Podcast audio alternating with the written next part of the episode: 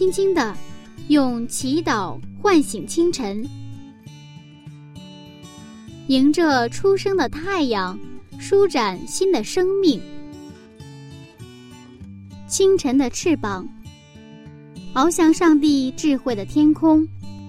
每一个第一时间，我们和你一起从新出发。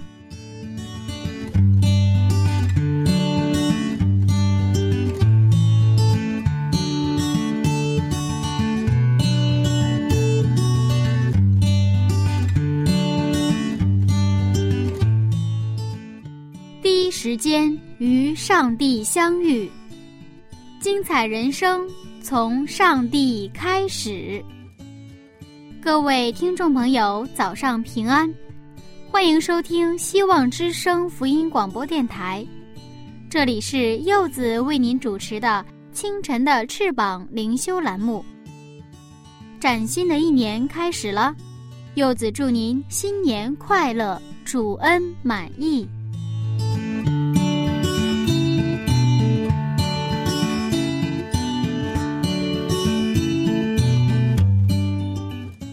那今天我们还是一同来分享《创世纪》中关于亚伯拉罕的精彩故事。通过前几讲的分享，我们知道了亚伯兰打了胜仗，凯旋而归之后，又得到了麦基喜德的祝福。那么，在这个时候，又有特殊的一位到访，他是谁呢？为什么要来找亚伯兰呢？让我们一起进入今天的内容。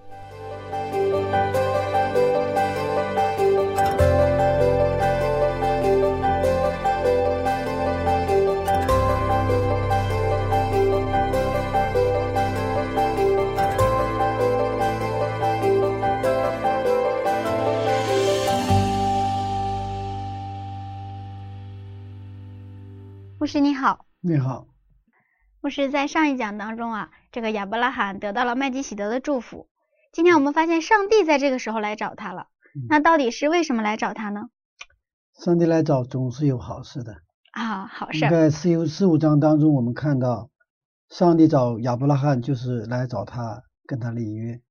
我们今天从啊，就是创世纪十十二章亚上帝呼召亚伯兰出来，然后呢，中间经历了一些事情，那么上帝呢来找他，就是要跟他立约，他去重申在十二章他呼召的时候，上帝跟他所说的应许，而且有一种当时中东的一种盟约的方式，使他更加的明文化。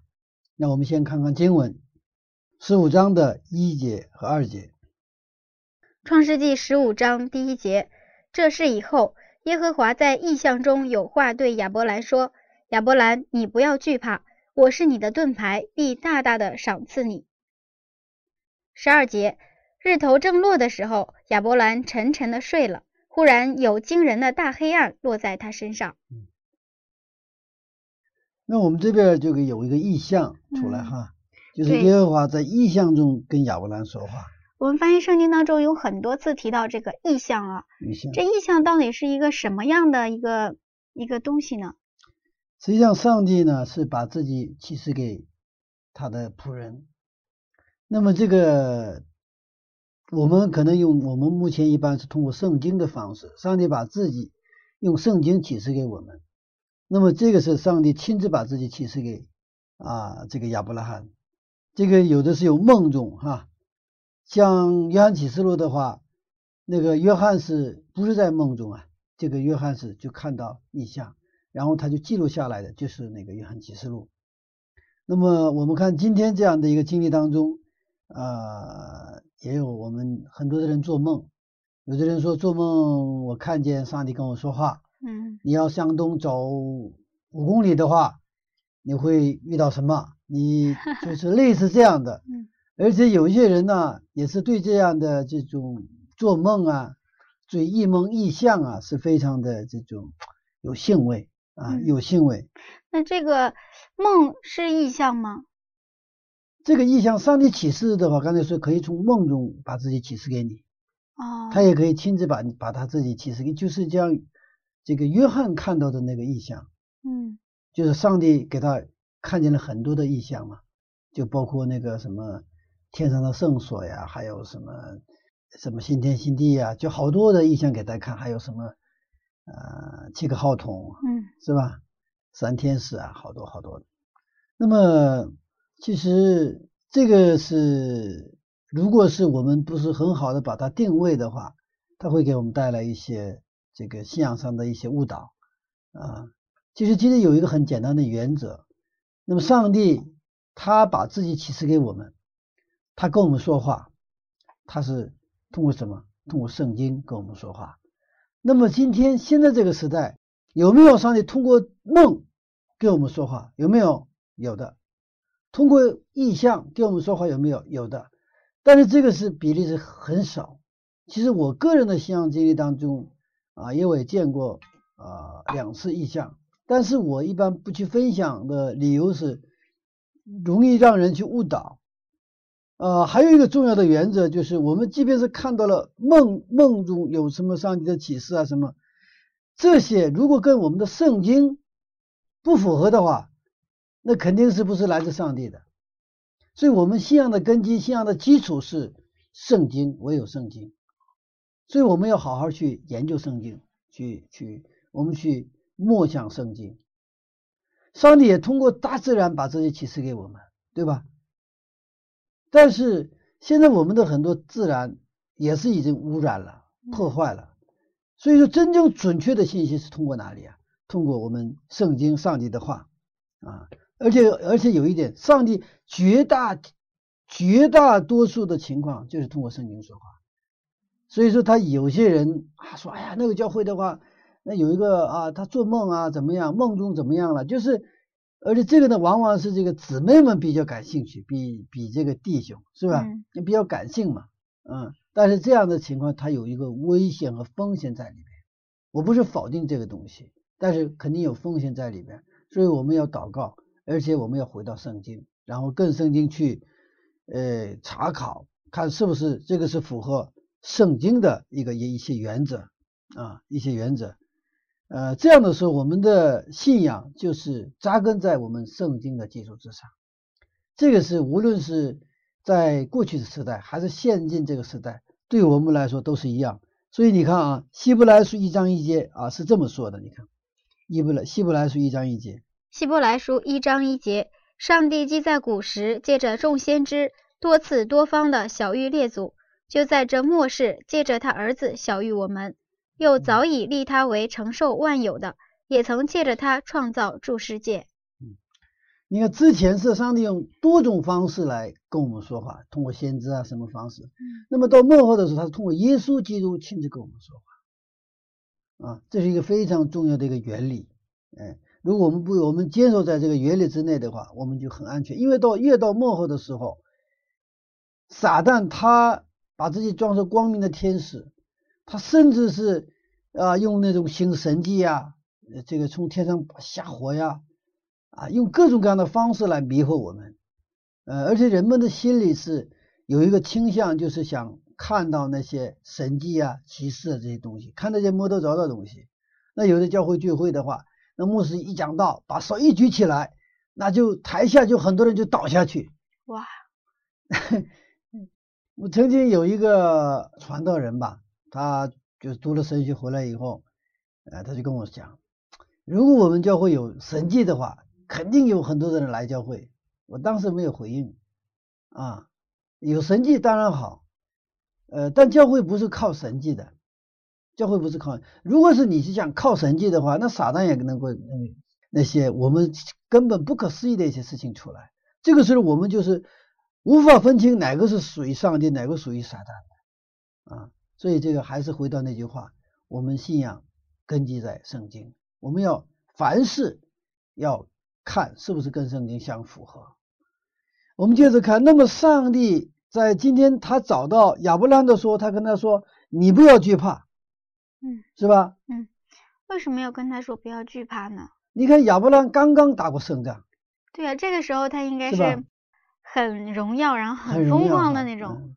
其实我们的心里常常是这样子，比如说，呃，我们的呃基甸勇士，他做一个训练，他有个叫叫这个拓展训练，对吧？嗯野外拓展训练，拓展训练的时候非常非常的情绪非常非常高涨，是吧？然后感觉到上帝今天就跟我说话了，上帝今天跟我在一起了。但是回来以后两天之后，他会进入一个恐慌状态，又突然觉得什么呀？上帝根本没有跟我在一起。我们上一次今天我是去了麻风村服饰，对吧？然后嗯大家哎就非常圣灵充满。是的，啊，真的是，嗯，回来的时候大家都是真的精神抖擞啊，那个充满什么呀，喜乐的回来。那回来以后没几天又进入什么了？嗯，那种疑惑、啊困惑，对很低落低落很低落，就甚至是有点恐慌的状态。对，所以这个两个两个是有的时候它是相比之下，它有个很大的落差在里边。这个亚伯拉罕也是一样，他刚刚打过胜仗，是吧？而且交了十一，然后那个索多玛城的城主要把财物都给他，我也不要，我一针一线都不要，就像以前的南京路上的好八连一样，我一针一线都不要。但是现在亚伯拉罕进入到也是有一点困惑纠结，嗯心里有一点惧怕。为什么？他有一点后怕。虽然他打赢了那个四王，就北方联盟，嗯但是假如说他们就回来报复怎么办？我是打赢了，但是呢，他们再回来再报复怎么办？所以他心里有一点惧怕啊，有点惧怕，而且他又感到他自己吃亏了。他虽然这个索多玛王给他的那些财物就都都我是一分不也不拿是吧？当时是那个正在你在兴头上，圣灵充满，然后不要了。但是你回过头来一想，当时 不要白不要哈，有点可惜。有点可惜，而且有点感觉到吃亏了。我们的人的人心，为什么说我们的人心不可靠，就在于这个东西。我们唯有信靠耶和华上帝，我们的人心是我们自己都信不着。今天情绪高涨，明天非常低落。今天好像是我愿意把我们家的财物都想给别人，但是呢，明天的话，可能人家拿了一个柴火棍儿，那个柴火棍儿，哎，你也觉得吃亏了。哎呀，这为什么侵犯了我？就人的心是可以说 一天一个样，而且一天可能好几个样。亚伯拉罕也是一样，他是既感到惧怕，那么也感到一种啊、那种心里就是一个很复杂的一种状态。但是呢，我们感谢神，圣经恰恰把真实的亚伯拉罕展现在我们的面前。亚伯拉罕不是那种英雄化的亚伯拉罕，也不是那种教条化的一种亚伯拉罕，而不是把他偶像化的亚伯拉罕。他是跟我们一样有性情，跟我们一样有血有肉，也有像我们一样有软弱的，也是情绪有波动的，一会儿好一会儿不好，一会儿特别勇敢，一会儿又很惧怕，是吧？一会儿很慷慨，一会儿很小气的，把这样的亚伯拉罕展现在我们的面前。所以我们的信仰有就有一句，为什么？诶，我们也能做。你亚伯拉全是英雄，全是那个什么都完美的话，那我们根本没有信心，是吧？因为我们常常跌倒。虽然我们也是有的时候也是圣灵充满，充满喜乐哈，真的是为了耶稣，我什么都愿意在所不惜哈。为了我教会的服饰，我什么都愿意拿出来。但是有的时候就不是这个样子，正好是相反，是吧？所以有的人是这样子，他为了敬拜上帝，为了守安息日，我不要职业了，对吗？我辞职了，然后到教会做做见证啊，为了守安息日，我职业不要了。我相信上帝会给我好的工作，上帝肯定会给我开路。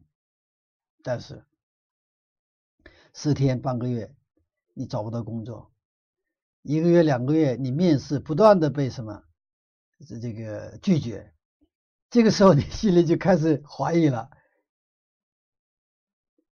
我为上帝做了这个，我守了诫命了，但是为什么上帝这样呃亏待我？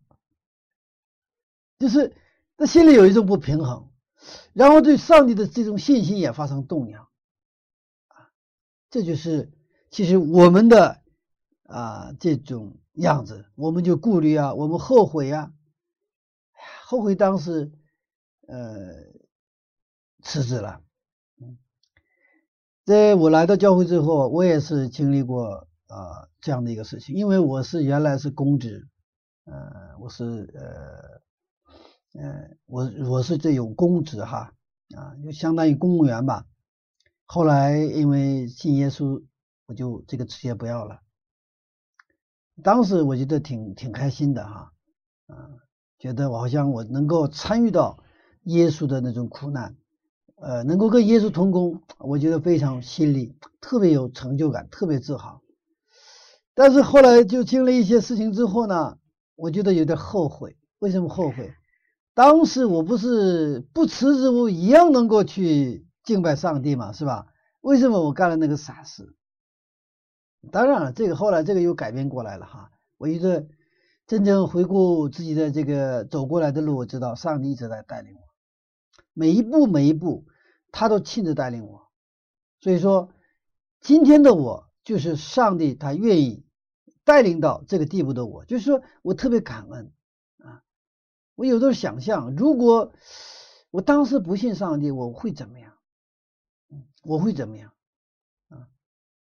我不是说我丢了什么东西，而是我做了一个更好的选择。我不是说我说工资不好，公务员也很好，你做企业也很好。你在社会里的各种各样工作都很好，没有问题的。这个是我说的是我做了更好的选择，而且上帝在每个人生的计划不一样。有的人的计划你就是做公务员，对不对？像大英里一样。有的人说你做企业家，像谁一样？像亚伯拉罕一样。有的人是什么？你得做立位人啊，你得做全职的现身传道人。不是说，所以我一般不是劝所有的人你一定要做全职传道人，但是我建议他们，你一定要做全时间的传道人，无论在你什么样的地方，什么样的职场，你要去传播上你的福音啊。那么亚伯拉罕呢，他现在就是有一点后悔了，所以上帝又来找他说：“你不要什么，你不要惧怕。”这时候上帝给他的话是什么？我们再读一遍这个圣经哈。这是以后，耶和华在异象中有话对亚伯兰说：“亚伯兰，你不要惧怕，我是你的盾牌，必大大的赏赐你。”上帝在跟亚伯兰说：“我不仅不让你吃亏，而且我要赏赐你。”这个赏赐是到底是一个什么样的一个内容？其实，在十三章十三章我们看到，当他跟他的侄子罗德分手的时候，是吧？那个时候，亚伯兰的信仰告白是什么？亚伯拉罕的信仰告白就是：我除了你，我什么都不可可以不要，我有你就够了。他就敬拜上帝，上帝给了他这个赐给他，你东西南北你看的都是你的，你你用走丈量的，就用走走过的地方全是你的。但是亚伯兰没有对这个做出回应，他说他就就去祝他，然后敬拜上帝。我说我有你就够了。就是这样的一个亚伯拉罕，那么现在不是有一点动摇了吗？是吧？有一点后悔，有一点惧怕。耶稣这个上帝说呢，跟他说：“我要大大的赏赐你。”他再一次来确认赏赐什么？其实上帝的意思是，就跟他的相对告白是一个对应的。我要赏赐我自己给你，你不是有你就够了吗？是啊，我愿意把我自己给你。不是，我不是把我的房子给你，我的车给你，我的钱给你，我要把我自己给你，我把我的一生给你。这是我们其实青年人在彼此来约定他们终身的时候，其实最有价值的话就是这个东西。我的房，我的车，我可以给别人了，对吧？但是我把我自己给，那就是我就一个一个人嘛，而且我要一生就给一个人，那这个是。上帝现在跟谁说？跟亚伯兰说：“我要什么？我要赏赐你，赏赐谁？赏赐我自己。”嗯，但是亚伯拉罕他完全没有完全听明白上帝的这个意思，所以看看我们第二节怎么说亚伯兰。亚伯兰说：“主耶和华，我既无子，你还赐我什么呢？并且要承受我家业的是大马色人以利以谢。以利以谢是他们家的仆人之首，就是亚伯拉后来派他去那个娶那个谁呀，就是以撒的嗯，利百妻子加，利百加的那个那个老仆人。他的话他我现在就不能这个传宗接代，那么我只能是通过以利以谢来来就是往下传宗接代了，是吧？那个以利以利以谢的名字的含义是上帝是我的帮助，也是安慰者。我们继续看第四节。第四节，耶和华又有话对他说：“这人必不成为你的后嗣，本身所生的才成为你的后嗣。你看我们的上帝是多好。当亚伯拉罕心里有困惑、有疑惑，他不信的时候，我们的上帝不去谴责他，而是来干什么？去鼓励他。他再一次给他一个保证：我来，我把我什么，我赏赐给你。但亚伯兰说：“我现在没有子，是吧？我的年龄也不行了，嗯、那就是除非是以利以谢，对不对呀？”但是上帝说不，这人不必成为你的后世，你本身所生的才成为你的后世。当亚伯拉罕说我没有孩子的时候，上帝说：“我还会给你孩子。”当我们的实际生活当中，我们说我们不行的时候，上帝说：“我让你行。”当我们说我们做不了的时候，说：“我让你能够做。”其实这是我应该成为我们跟上帝之间的对话，也应该成为我们的祷告。我们为什么祷告？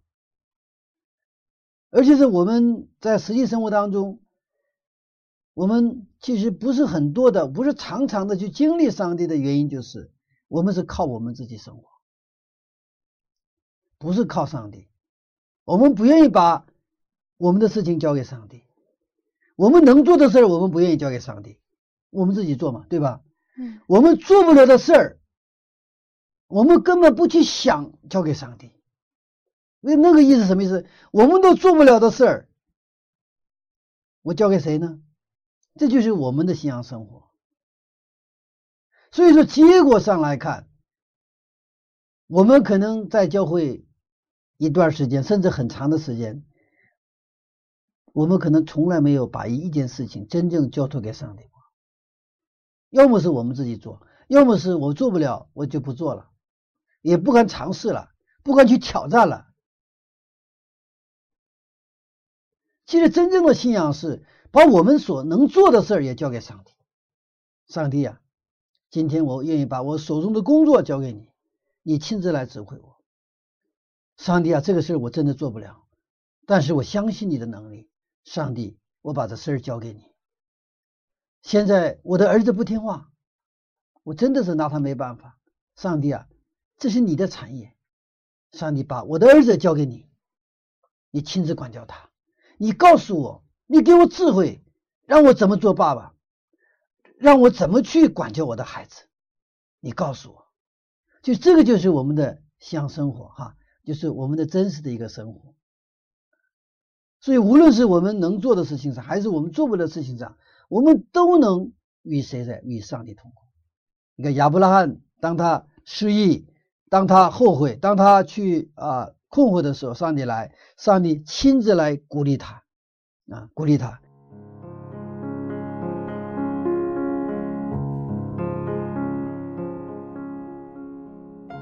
当亚伯兰凯旋而归，拒绝了应得的财物之后，他显得有点软弱了。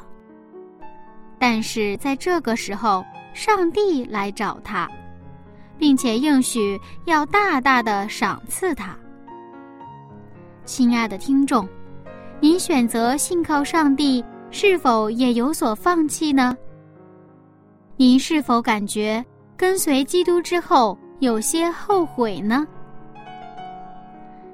经常听到长辈们说：“有了主，就有了一切。”老一辈的信仰似乎总是显得比年轻一代的我们要坚定得多呢。相信当我们失落的时候，上帝也会来鼓励我们。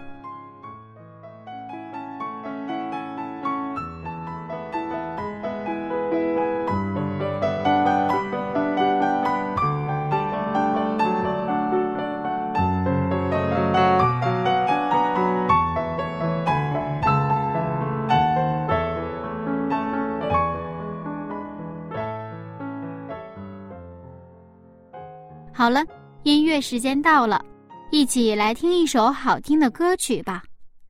好爱你，耶稣，来自有晴天音乐世界。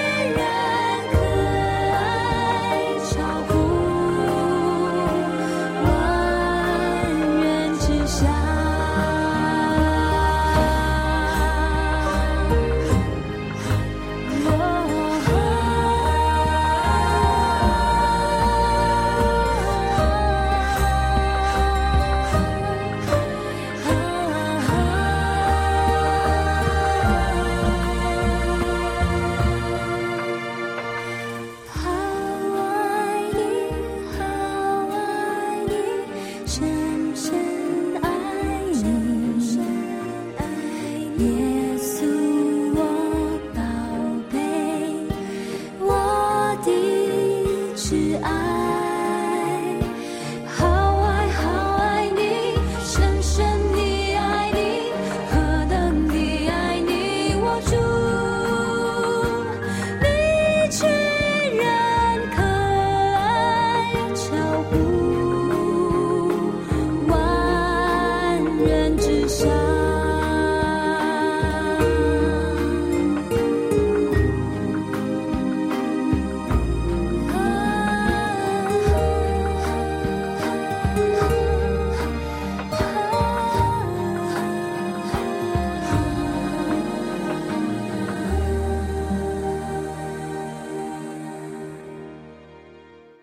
好的，收音机前的听众朋友，欢迎和柚子继续回到清晨的翅膀灵修栏目。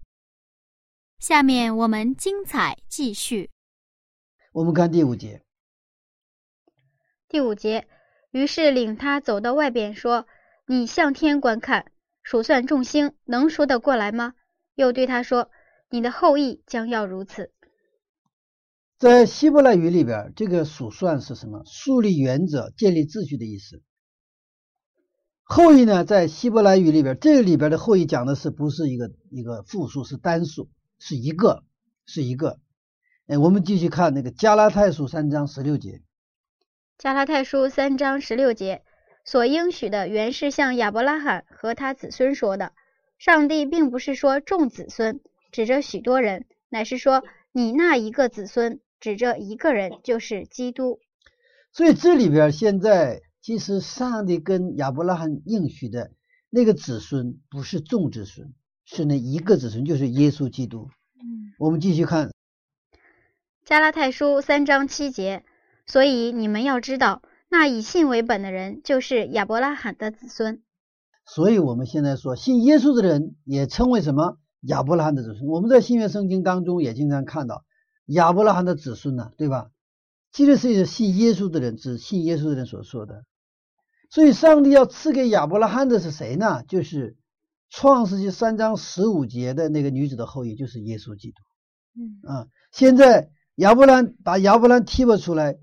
通过现在还没有孩子，行将失去生育能力的亚伯拉罕，要赐给谁呀？赐给赐给这个耶稣基督，这是一个上帝的恩典。上帝并没有因为亚伯拉罕和他的妻子吧，你生不了孩子了嘛，对不对？上帝其实并并没有选择那些能够生孩子的一个青壮年的。啊，最佳时机的生孩子，这个年龄的一对夫妻出来给他们后代，不是上帝不是这样的，他恰恰是什么？已经他呃，那是亚伯拉罕是有可能生育能力，也许哈，但是他妻子已经没有了，那就把这对夫妻提拔出来，就使用他们，实际上是显出什么？上帝的荣耀，上帝的能力。所以，我们当我们看到我们自己的时候，有的时候我们觉得我们不行啊，但是我们把自己献上。那恰恰是能够荣耀上帝的一个很好的机会啊！所以基督徒的话，无论什么时候他都有希望啊，都有呃这种一种啊一种信心的生活，就给我们带来这样的一个福气哈。所以上帝重新给了亚伯兰一个信心啊，亚伯兰信耶和华，耶和华就以此为什么他的义，这个信心是一个很大的信心。上帝把。亚伯拉罕现在的还有未来的问题都什么解决了啊？其实对我们来说，信耶稣简不简单？不简单，不简单。这个人很纠结啊。其实很简单的事儿，我们觉得什么不简单？很难，嗯，是吧？那么真正难的问题呢？其实我们也觉得难。其实吧，我们有点高不中低不就，知道吧？啊，呃呃，不太难。啊，也不太简单的事儿，我们觉得还不错。但是真正简单的事儿，真正难的事情，我们两头都是够不着的。啊，信耶稣很简单，但对我们来说不简单。嗯，亚伯兰他做了一个不简单的事儿，就是什么？信了耶和华上帝。所以上帝呢，你看，以此为他的义，也就是说，你是什么义人？你相信了我。对吧？因着你的信，你成了义人，也就是说，你是一个完全的人。嗯，我们今天啊，在我们的生活当中，我们恢复我们跟上帝的正常关系。其实，那个恢复关系靠的是什么？信心，不是行为，不是新闻。我们再看一个圣经章节哈，《罗马书》的三章二十八节，《罗马书》三章二十八节，人称义是因着信，不在乎遵行律法。不是什么？不是遵行律法，不是遵行律法，嗯，不在乎遵行律法，是吧？是因着信啊。这个信不是在课堂上那个我们记笔记的方式就能学到的东西，信是在我们每一天的生活当中，我们亲自经历。无论是我们觉得啊非常简单的事，我们也交给上帝；而且我们觉得我们不可能的事，也交给上帝。就是把我们生活的全部领域向上帝开放，让上帝进入到我们生活的各个层面的我们的生活的细节当中，让他亲自在我们身上亲自掌王权，他亲自成为我们的王。其实我们需要我们王，其实四世纪的时代，那个时代人们因为没有王，他都是按照什么自己的想法而行，自己觉得好。就做自己觉得不好，他不去做。那个时代没有标准，每个人都是自己是标准，所以十个人十个样子，那个就是四世纪的特点。那么今天，我们这个幕后的时代，其实我们的文化的角度来，现在是一个多元化、多就世界多元化，对吧？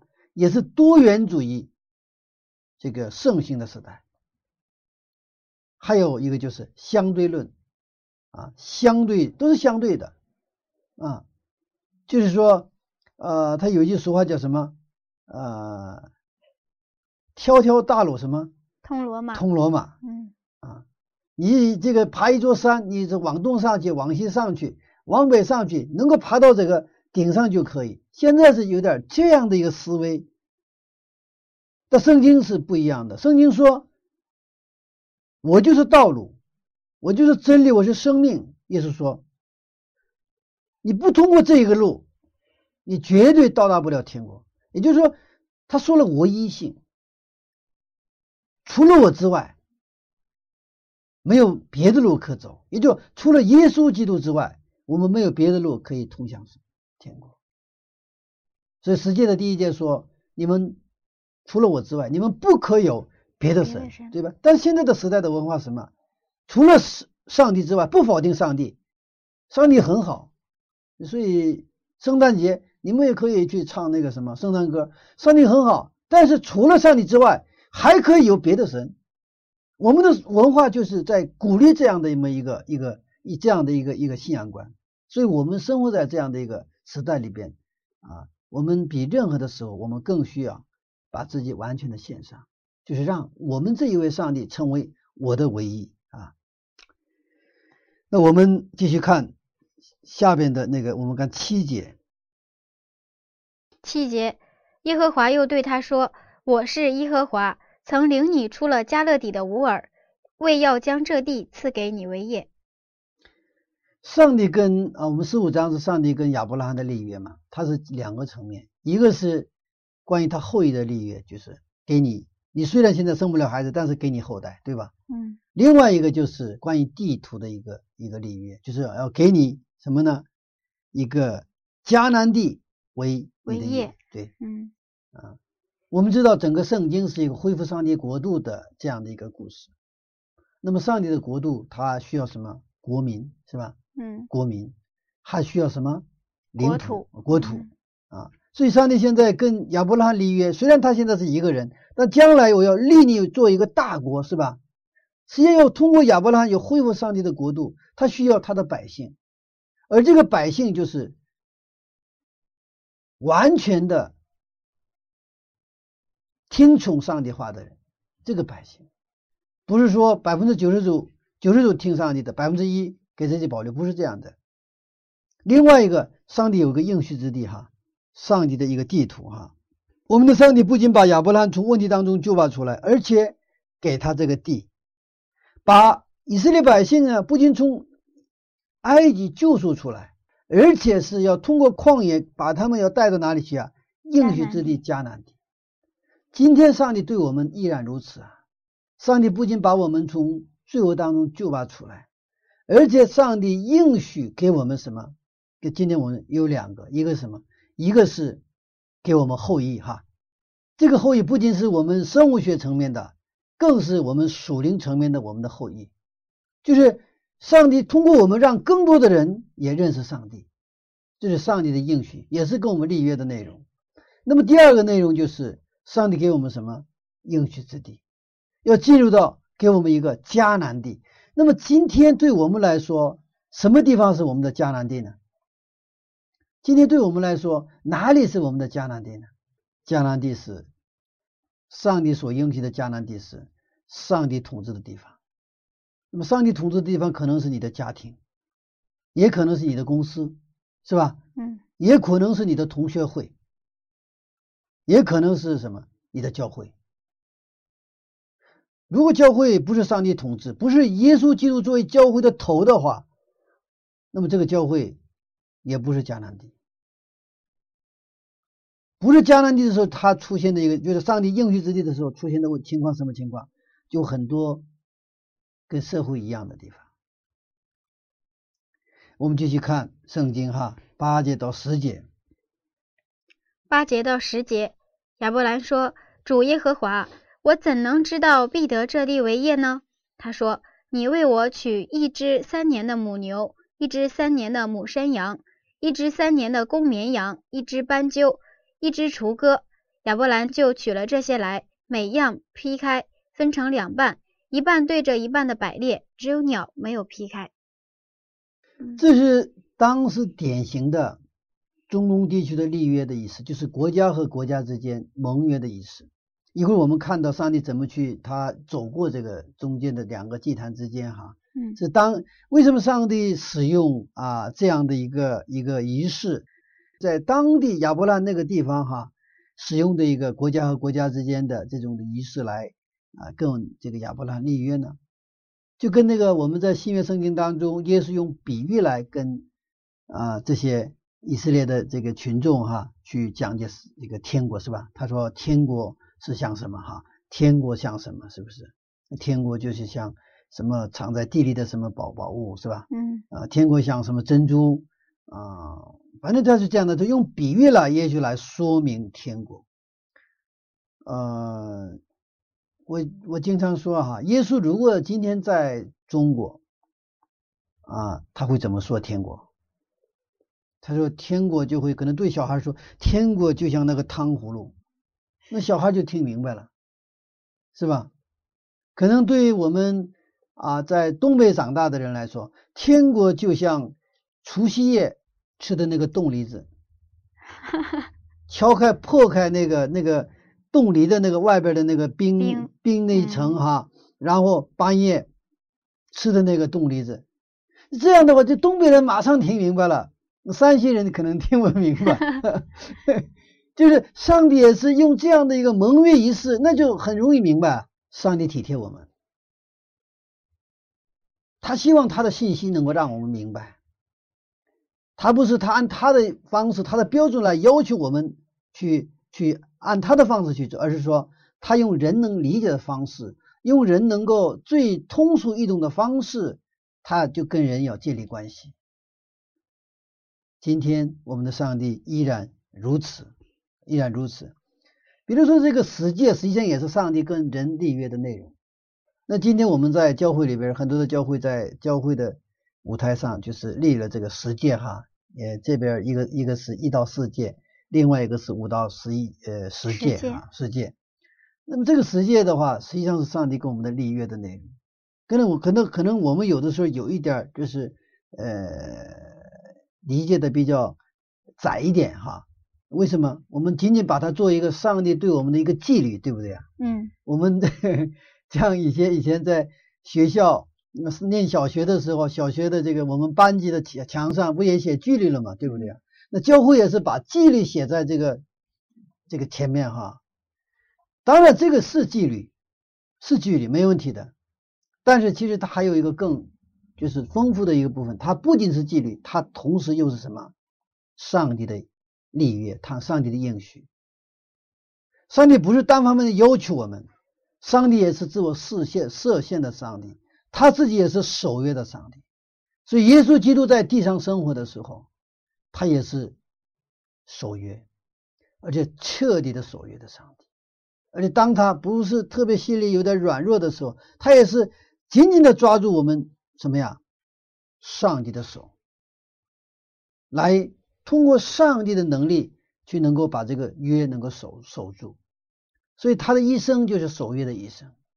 那么现在上帝要进入到亚伯拉罕的生活当中，他就是用这种立约的方式，他要是把自己跟亚伯拉罕紧紧的连在一起，紧紧的连在一起啊。所以你看，我们今天也是，那么我们基督徒的时候，我们去教会，我们这个去受洗，这都是一个什么？我们跟上帝的一个啊立约的行为。那么实际上这个立约复杂，但是很简单哈。那什么叫立约呢？什么叫立约呢？立约实际上是上帝首先把自己献给我们，对吧？他在十字架上，他把自己献给了我们。那我们耶稣基督把自己在十字架上献给了我们，就是他用他十字架的宝血盖了章，立了新约嘛，对吗？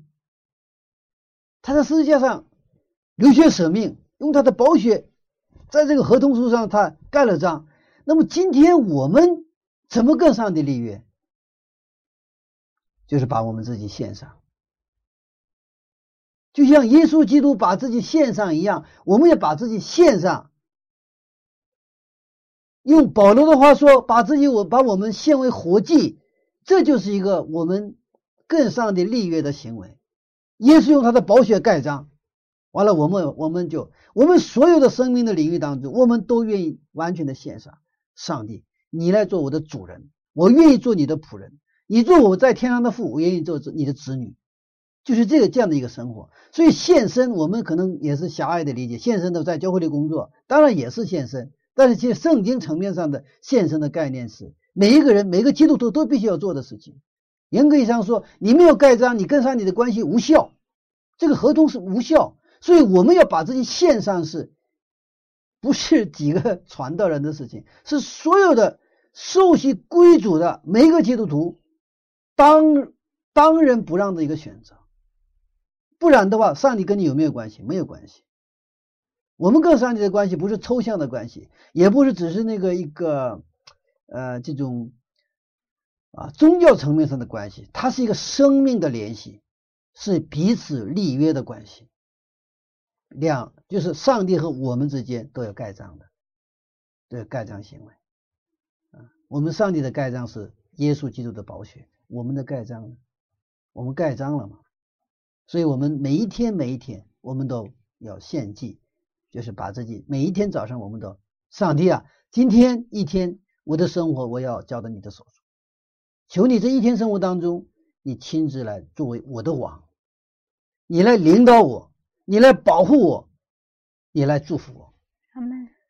通过我今天一天的生活，让我去荣耀你的名，就是这是我们基督徒每一天的生活啊，每一天的生活啊。但是现在就是我们有的时候有一点遗憾是。我们去把去教会当做是我们献身的全部，去教会听到当做是我们献身的全部。去教会为了不去教会，我决定去教会了，我决定受洗了，这也是一种献身行为。但这个献身还要继续的什么？要继续的什么深化，继续的前进。不仅是我们去教会，不仅是听到，我们还要按照他的话去生活，还要按照他的话去生活。那我就找工作，我得问上帝：上帝啊，我找什么样的工作？你愿意让我做什么样的工作？我现在要找对象也是一样，上帝啊，你让我找什么样的对象？我找什么样的对象，建立什么样的家庭才能？你愿意到我们家来做客？你愿意在我到的住到我们家跟我一起生活？比如说，我们很很通俗的例子了。比如说，我的母亲是喜欢吃姜汤，喜欢喝姜汤。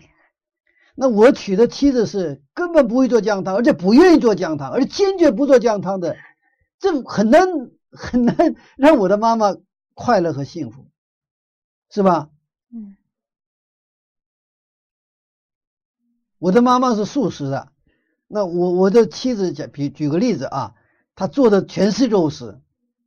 这个，那就我的妈妈再住在我们家里的话，这个很不舒服，很痛苦，很痛苦，是吧？所以说，上帝啊，我的家庭愿意成为你愿意在我们家跟我们一起生活的家庭，所以这样的时候，我们就有方向和标准了。所以这个信仰是很实际的一个呃一个一个一种一种一种东西，不是它是一个仅仅仅是我们呃听到完了一个教要道层面的一个一个东西。所以你看亚伯拉罕呢，他自己呢，他愿意。什么呀？跟上帝立约，而且这个是过程是一个渐进的，他一次比一次他的现身的他的幅度要大，他的深度要深，所以这个过程也是亚伯拉罕不断成熟和一个成长的过程，他的灵性啊，他的灵命啊不断的成长。你看啊啊十五节呃十六节啊，我们看哈，当你要享受大岁数，平平安安的归到你的列祖那里，被人埋葬，到了第四代，他们必回到此地。因为亚摩利人的罪恶还满盈，中地的人看一年，中数的人看十年，这个育人的话就是教育的话，他就要看百一百年，信仰的话看多多少，要看永生，嗯，对吧？但是我们可能是比还中数的还不如中数的人，不十年都看不到，那我们就是我们的信仰就是就是很弱了，是吧？所以上帝希望亚伯拉罕。在长久的历史当中，要守住信心，要守望他的信心，把而且把这信信心呢一代一代往下传的，就是我们叫立约约的传承啊传承。摩西是立位的第四代孙子，上帝的预言是准确无误的。我们后来历史上就知道了，四百年哈，四百三十年，我们的基督徒的生活，在我们拥有这样一个。永生的历史观中去关照的时候，我们也会忠实于今天我们的使命、我们的定位。所以，上帝的预言他有什么祝福？他就是让我们突破我们视力的局限。我们不仅看到明年，我们看到十年，我们看到一百年，我们更看到永生。这样的时候，我们今天的生活就很自由。嗯，上帝跟亚伯拉罕立约，不仅是上帝把亚伯拉罕跟自己。完全的紧密的连在一起。更重要的是一个什么？通过这样的联系，这样的立约，上帝更让亚伯拉罕看到历史的主宰是上帝，所以他可以坦然无惧的生活。他可以在生活当中遇到一些问题挑战的时候，完全靠着耶稣基督，靠着我们的上帝，能够胜过这些所有的他的困难险阻，因为我们相信上帝必会再来。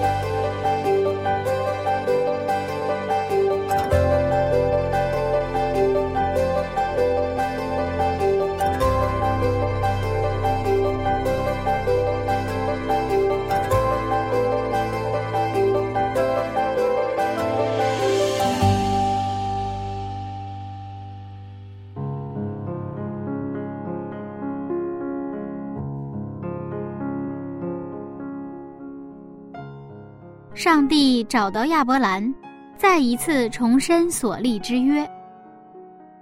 亚伯兰回应上帝的话，一次又一次的将自己献上。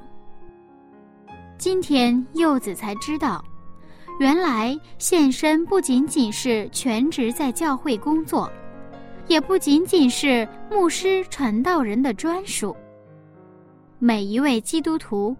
今天收听节目的每一位听众，我们都要完全献上，在我们生活的每一个细节、每一个领域，全部向上帝敞开，邀请耶稣基督和我们一同生活。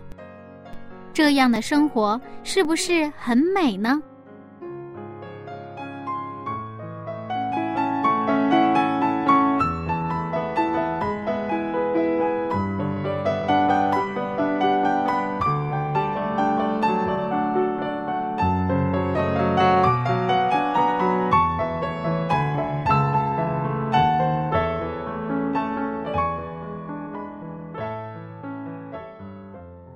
下面就请您和柚子一同来祷告。亲爱的上帝，我需要您，恳求您来到我的生活，帮助我将自己全部向您敞开。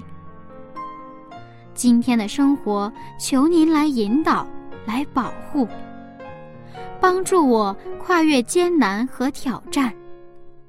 让我的生活成为荣耀您的生活。奉耶稣基督的名祈求，阿门。